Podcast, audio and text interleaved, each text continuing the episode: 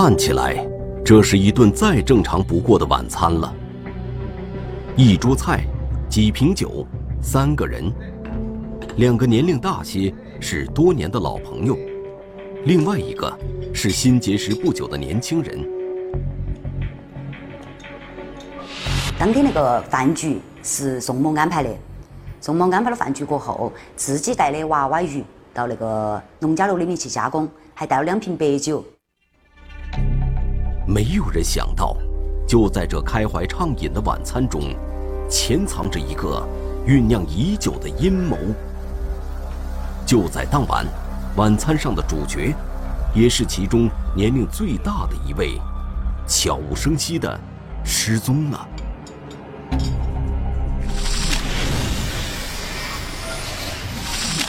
失踪的人是尤先生，六十四岁，是四川省资阳市一家事业单位的退休干部。尤先生在业内任职时间长，具备精湛的专业技能。同时呢，尤先生又是一个热心肠的人，常常帮助别人，不求回报。在单位还是在社会上，很多人都得到过他的扶助。因此，一直以来，尤先生都被人尊称为“老师”。二零一七年的八月二十一日，尤先生应朋友邀请共进晚餐。可是第二天，尤先生的另外一位朋友怎么都联系不上他了。聚焦一线，直击现场。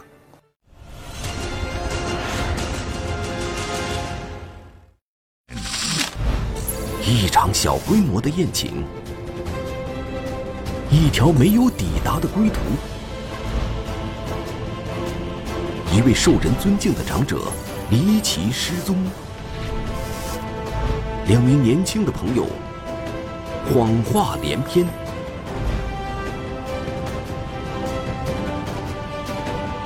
最后的晚餐一线正在播出。最早发现尤先生失去联系的是他的朋友马先生，而在事情的最开始。在马先生看来，根本不会有多么严重的后果。作为多年的朋友，他和尤先生会隔三差五见面、聊天、吃饭。很好的朋友，我尊尊称他为我的老师。事情的发生毫无预兆，提前一天约好了，八月二十二号那天，两人要见面商量一项事情。可是，到了约定的时间，尤先生。人见不到，电话也打不通了。您好，您拨叫的用户已关机，请您稍后再拨。Sorry。当时我还没有太在意，然后我觉得可能是不是他有其他啥子事，开会或者是其他啥子情况，然后关了这个手机。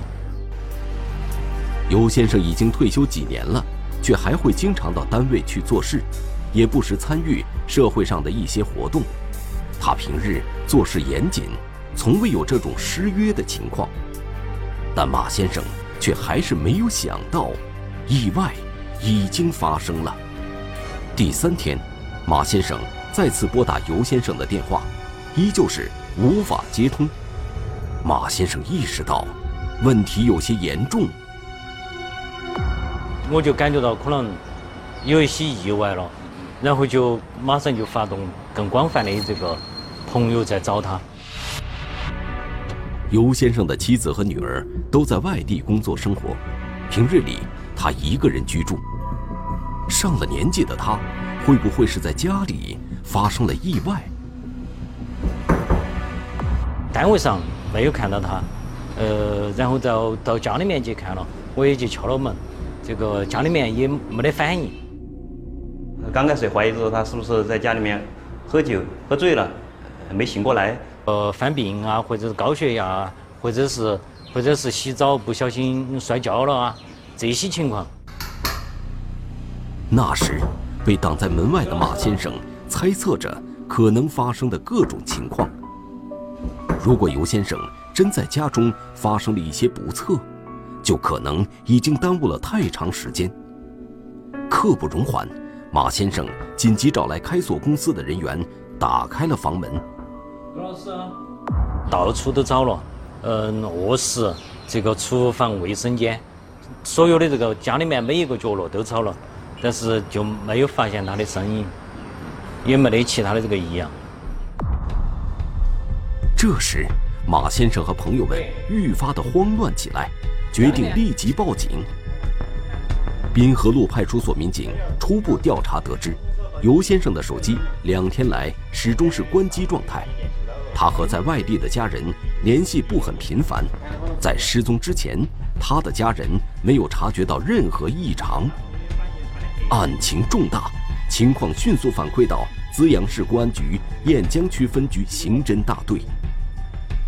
家里头很整洁，也没得打斗和翻动的痕迹。我们就当时分析，他应该是没有回家，这两天没有回家住。尤先生应该是八月二十一日晚上就不见了踪影，他最后一次和人交往，就是在这一天的晚上一起吃饭。据他朋友反映，二十一号下午，他跟一个朋友宋某联系而来，和宋某就是交围到一起，还有一个叫林某的朋友，在我们这儿就是自古山农家乐吃晚饭。因为像这种失踪案，我们查侦查侦查方向，肯定就是要以他最后接触人员，哦，就是为着为着力点，哦，为着手的，哦，这样子。最后接触和联系的人员，成为警方的首要侦查目标。警方立即找到林某，询问当时的情况。呃，八月二十一号，你们是不是马上跟那个尤尤老师、尤刘老师在一起吃饭？是不是？嗯。你把那个当时情况我们讲一下啦，就是哪个喊你去的，哪们是去的，最后走的情况给我们讲一下。呃，是那样子的，吃饭的是去初步起头就是那个小宋，小宋喊吃饭打电话，然后他说他去接尤尤老师，他喊尤老师嘛，喊尤老师的时候呢，他说尤老师在办公室给我打电话，是的，我几会都查了那电话记录的。林某和尤先生认识多年，两人经常在一起喝酒打牌。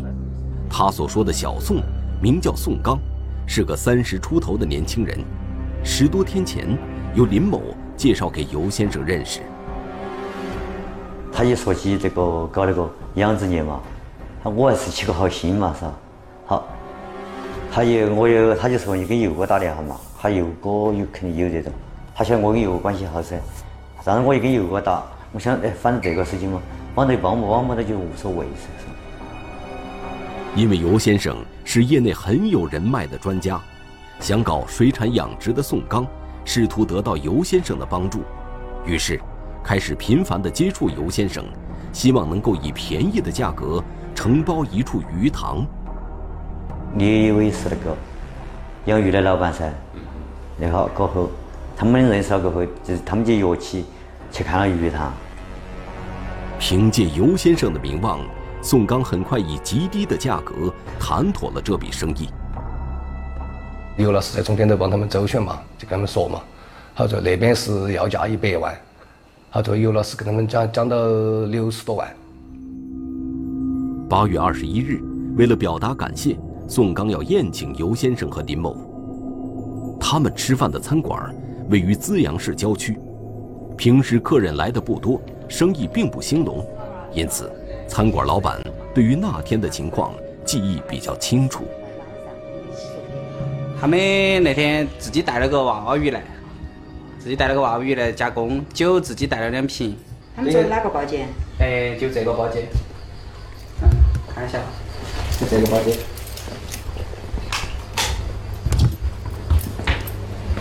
他是坐他们坐的位置是啷个子？诶，那个小子，最先的那个小子就坐在这里，然后那个胖胖点那个岁数大的就坐在那里，然后另外一个人就坐在那里。林某说，那天只是三个人吃饭，喝了少许酒，时间没用多久。吃完饭过后，宋刚叫来自己的朋友王华，开车送大家回家。宋某说自己喝了酒不能够开车，让他来开车。送这个尤老师和林某。林某回忆，王华开车先送他回了南京镇的家，后面的情况他就不清楚了。南京镇距离资阳市区有十多公里的路程。根据林某的估计，王华和宋刚在送他回家之后，接下来应该是送尤先生回家。可是，尤先生没有到家，那么他当晚又去了哪里？警方迅速找到了王华和宋刚，了解尤先生当晚的去向。他们两个就反映的之前那个，呃，他们这个和那个林老师，呃，和那个林林某反映的差不多。把他送回家过后，好，他们就准备送尤老师回家。在返回城里头的路上的时候，尤某就是个老师啊，发现驾驶员是这个王某，所以说他就不愿意坐王某驾驶的车，他要下车。因为王某哦之前有有些事情哦令尤老师不高兴，哦他们之间有有隔阂，哦尤老师就不坐他车，他就就没上车。王某和那个宋某他们就就自己就开车走了。据民警调查，王华和尤先生相识已久，王华一直尊称尤先生为老师。但是，王华说有一次尤先生向他借钱，他没有借，所以两个人产生了矛盾。那天吃饭，他便没有在场。但是饭后回家路上，尤先生发现开车的人是他，便坚决要下车，说自己回家。如果王华和宋刚所说的属实，那么一个六十多岁的老人在酒后置身于荒郊野外，他去了哪里？为何最终没有回家呢？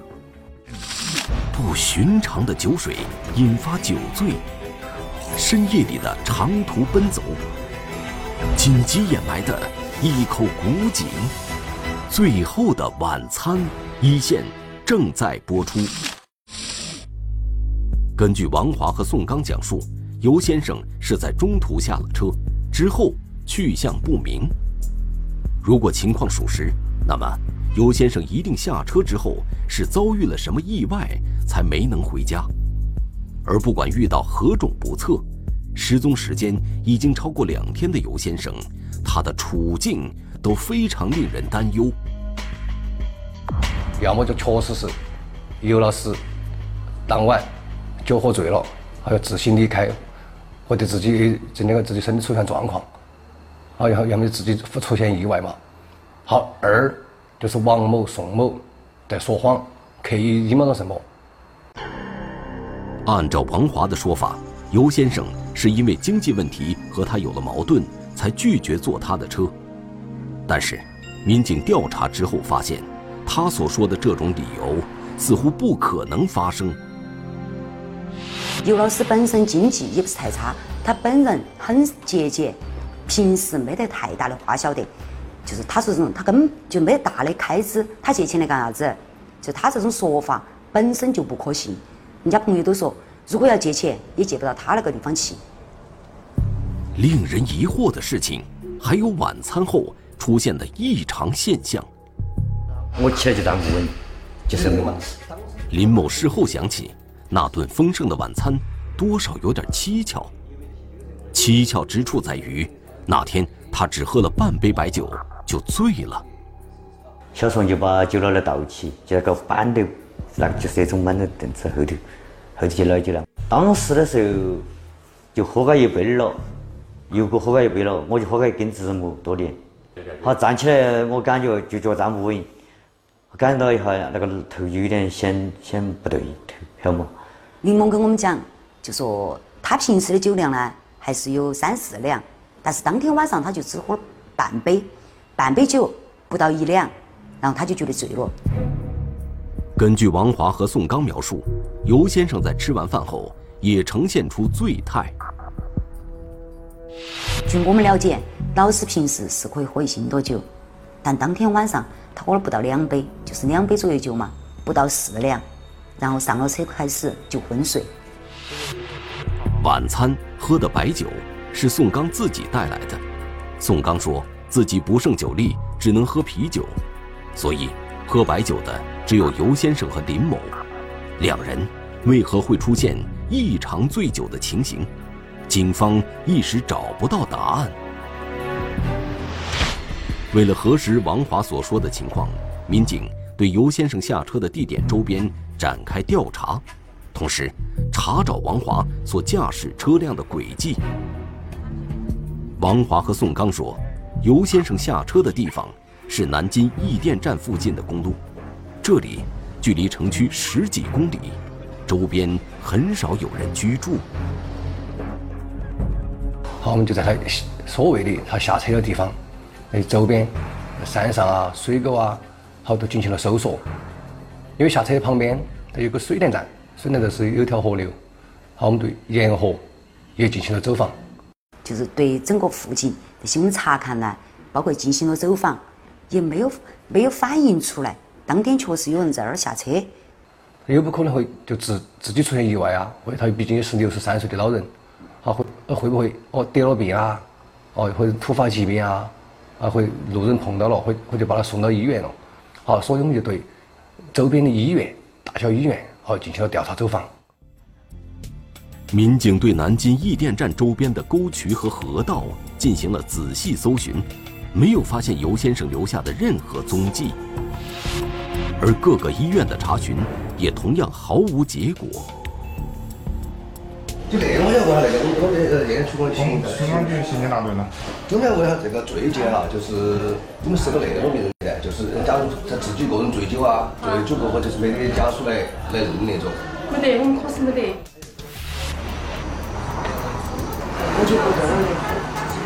没有，没有，没有，没有。就在民警大范围搜索接近尾声的时候，查找王华车辆轨迹的侦查组有了发现。八月二十一日晚上，王华开车去了南京镇，然后回到了资阳市区。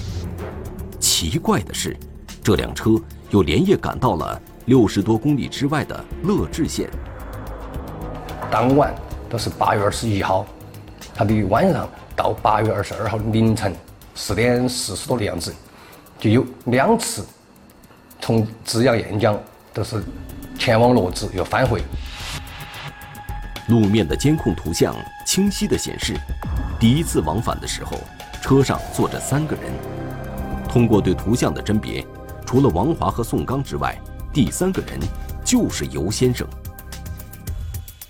他第一次去的时候，又返回来，尤老师都在车上。当时尤老师在睡觉，坐到副驾驶后排的。第二次去，就是也是凌晨两三点过的样子。去尤老师应该在车上，后面就我们抓不到一个监控的画一个画面，好就反映了四点过的时候，王某和宋某驾车返回的时候，就发现尤老师已经没有在车上。王某和宋某之前在询问的时候呢，对他们去过就是当天和第二天凌晨往返这个罗子这个事情是只字不提。根本没有提这个事情，所以说我们觉得他们两个这种行为就很反常。深夜长途奔走，两次往返异地，这样的行动本身就令人不解，更何况王华和宋刚在回答警方的询问时，完全没有提到这些事情，他们在刻意隐瞒什么？但是我们询问的结果和我们调查的结果完全不吻合，两个人明显的就是说在回避老师，就是说当天晚上的那个行踪跟轨迹。周旋一番过后，好，我们就大胆的就出示了，呃，让我们的监控画面给他看。王某看了个画面，反应个一两分钟过后，又跟我们说：“哦，对不起，我们之我之前记错了，跟你们说谎了。哎，尤老师是去过罗子。”面对警方事实抛出的证据，王华立即改口，说当晚和尤先生解释过没有借钱的原因，得到了尤先生的谅解。然后，因为要办理其他事情，他带着尤先生去了乐至县。用他的说法叫言归于好了。然后老师也跟他讲，以前不是提过你们家外头一条村路，好现在就是国家有政策。如果修那种村村通呢，可以有一定的补助。如果你去承包了这条路，应该说还是有利润的。好，老师跟他那么样说了个，老师并且主动的提出要到他罗这个老家去看一下这条路。很显然，王华、宋刚二人的说法前后不一，矛盾重重，疑点众多，而且有意隐瞒事实。在民警看来，这其中无疑有着不可告人的隐秘。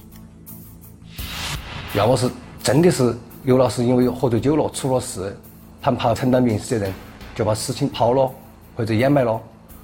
好，二个就是他们本来就为了某种原因，或者为了图财呀，为了泄恨啊，是不是就把刘老师绑架起来了，非法拘禁啊，或者杀害了？这可能性都是有的。当时我们分析的就是老师可能已经出意外了，而老师发生意外这个时间点，应该就是当天的二十二号的凌晨三点多至四点半左右。无论是哪一种情况，尤先生的结局都是不幸的。而无论哪一种情况，王华和宋刚都摆脱不了干系。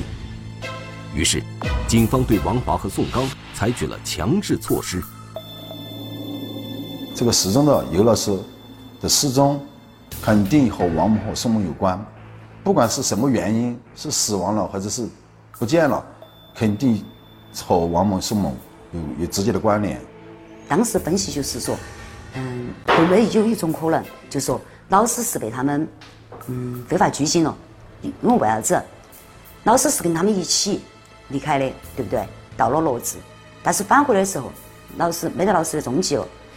啊，那当时我们就嗯立案，立的是非法拘禁，以非法拘禁案立案侦查。嫌疑人为什么深夜要两次往返乐至？尤先生会被他们藏身何处呢？如果是为了劫财，尤先生的银行账户和家中财产并没有任何损失；如果是绑架，尤先生的家人没有收到勒索电话。一切疑问从嫌疑人的口中得不到答案，需要依靠更加深入的侦查。他是一直在狡辩嘛？他就是他就在试探我们警察掌握了什么证据，我发现了什么。民警对王华的车辆轨迹进一步研判，发现这辆车是去往乐至县大佛镇方向，那里是王华的老家所在地。我们派了两个工作组。到乐至县大佛镇，然后对他周边生活的地点进行寻找的时候，我们发现一个异常情况。村民反映，王华在二十二日回到了老家，找来挖掘机对他家的院子进行了平整处理。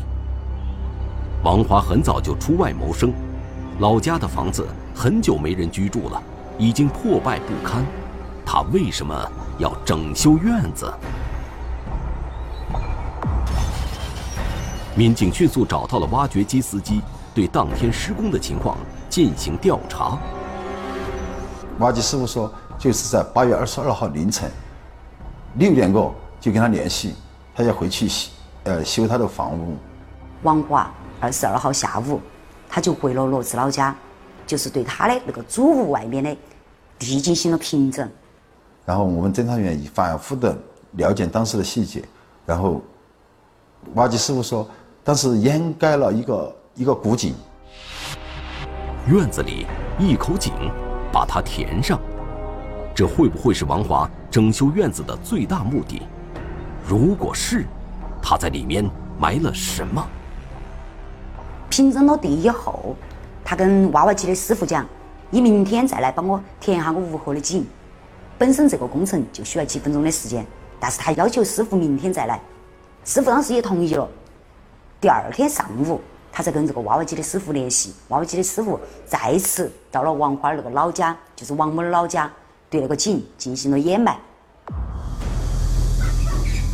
专案指挥部立即决定把这口井挖开，探个究竟。井口已经被覆盖了一米多厚的泥土，需要挖掘机挖开泥土才能找到。我们叫挖掘的话，我们先就必须要通过挖机，准确推到个井口位置在哪里，找找到井口位置，好，我们才能够慢慢的一层一层的下。很快，井口露了出来，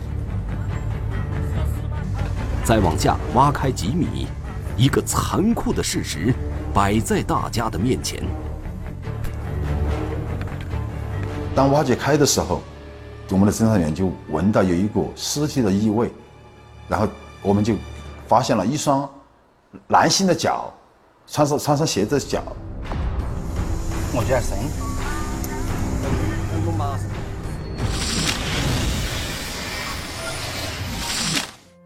此刻，所有人都产生了一个疑问，那就是尤先生是怎么死的呢？是喝酒之后出现了意外，还是王华和宋刚蓄意谋杀呢？尤先生平时酒量很好，那天晚餐他只喝了四两酒，按说不至于会出现这样的结果。那么，会是王华和宋刚蓄意谋杀吗？此前的调查显示，王华认识尤先生多年，生意上经常向尤先生请教，也一直尊称尤先生为老师。而宋刚，他是十多天前才刚刚回到资阳。并且尤先生对他承包鱼塘的事情给予了很大帮助。对他们来说，这是一名非常值得尊敬的长者，似乎也没有理由对他下毒手。但是真相却是那么的不堪。水产养殖的幌子，做了手脚的酒水，嫌疑人暗设圈套，被害人毫不设防。最后的晚餐一线正在播出。当挖掘机开进王华家的院子，准备开挖的时候，前方侦查员将现场的照片传回到后方的专案组，民警有选择的出示给两名嫌疑人。久攻不克的审讯终于撕开了口子。我们外线民警嘛，就传了一张照片回来，就是在挖掘机进行挖掘的照片。然后就是提出来跟他，你知道这个地方是哪里吗？然后小宋沉默了一下，他他就开始交代了。在证据面前，王华和宋刚不得不交代了他们密谋绑架、杀害尤先生的经过。因为我之前我就在西双版纳那边，嗯，自己开了个包子店，生意不好，然后就做回来嘛，现在找份工作。然后王华呢，就说回来了，他就他就说的，他说微信里面发的是啥子啊？坑蒙拐骗嘛，啥子挣钱做啥子嘛？我就是开玩笑的。然后就回来过后，然后他再跟我说，就是说想绑架老师嘛。从头到尾都没想过就是说杀他。然后呢，整到最后，实际上大家都不愿意走到这一步。还是金钱的诱惑嘛？他说的一个要到五万嘛，他说百分之百要到嘛。王华在资阳生活多年，曾经承包过一个超市，宋刚为他打工，二人由此结识。后来，宋刚去了云南谋生。王某和宋某，他们两个人的经济状况都不好。宋某在云南经营一个包子铺，包子铺也倒闭了，没有赚到钱。而宋某，宋某这两年在资阳没得一个固定的职业的。他要搞养殖也没有搞起来，要搞另外的工程他也没有做起来，并且还有很多欠债。二零一七年八月上旬，宋刚回到了资阳，为了接近尤先生，他谎称要回资阳承包鱼塘搞水产养殖，而这个行业正是尤先生从事多年的领域。那边是要价一百万，他作为尤老师跟他们讲讲到六十多万。但其实他们拿不出来这个钱，王某和宋某根本会不会有这个钱的，他只是以这个理由接触哦尤老师。尤先生不知是计，渐渐走进二人设好的圈套。八月二十一号的。嗯，农家乐。嗯，那你现在登记哈？可以，没问题。嗯。本身最先想的啥子？王某是提出来接近了。因为老师比较喜欢喝酒，喝酒醉，但是宋某说我的酒量不好，喝不醉老师。在这种情况下，王某就去准备了安眠药。在郊外的一家餐馆，尤先生喝下了王宋二人做了手脚的白酒。之后，他上了王华的车，在一路的昏睡中，踏入王华、宋刚。谋划已久的陷阱。就打个酒嘛，之前准备好了白酒，倒跟他喝，跟那个李百万喝，跟他们一个倒了一杯，然后我就直接喝了啤酒，因为他酒晓得酒瓶，我就没喝噻。哦，他们当时打算的就是，哦，就把尤老师就绑架在诶王某老家的屋里面，因为因为那个王某老家的屋里面哈，他们没住人的，结果到了那个他们老家那个门口那个土路口的时候，因为之前下过雨，车开不进去。之前就说过，就是说老师看老师啷么样，还是看看情况，就是说如果是老师不配合，就把老师杀了。当天是哪个坐的副驾？小宋坐坐的副驾。哪个坐的这个位置呢？老师。老师坐这个位置。王华开车准备到资阳附近找一栋废弃的房子，却没有找到合适的场所，只好第二次去往乐至老家。然后他说那个那片有个有有区那个老房子废弃的，他说停在那里，喊我进去看。刚我走进去没走好远，外面的狗儿就在狗儿在叫。嗯，他说那边住家户醒了，他说这里就不行，他说我们就走。当那个车子再次返回王某老家的时候呢，嗯，王某和宋某又开始商量，到底应该把老师放到哪个地方。这个时候，老师再次醒了。老师醒了以后，王某就去用事先准备好的绳子来绑老师的双腿和双手。王华事先准备好那个抱枕，就把王子他就把抱枕递给我，我就拿过来，就把老师就头部按住。就这样子，哎，因为王某和宋某就怕把事情败呃败露，就用车上的一个抱枕，哦将尤老师呃捂死。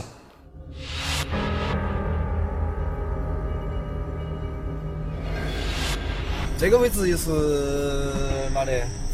那里是王华的家。往哪边？就这边嘛。好，老师那个就可以了。然后远。就这个位置。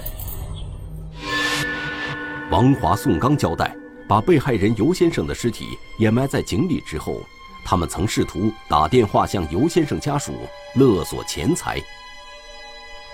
如果他们拿到电话，跟老师的家属打电话，并且要求指定王某来送钱，这些他们都已经是想过的，都预谋过了的。但是出乎他们意料的就是，老师电话簿里头没有存家属的电话，所以说他们不晓得该以啥子方式和老师的家属联系。在整个作案过程中，王华一直试图隐藏在幕后，他没有出席晚餐。后来出现，也装作只是给朋友帮忙开车送人。他甚至准备以朋友的身份去给所谓的绑匪交赎金，表明自己是清白的。然而，王华、宋刚二人种种处心积虑的狡猾算计，在警方的缜密侦查之下，很快就破绽百出，谎言和假象最终被一一戳穿。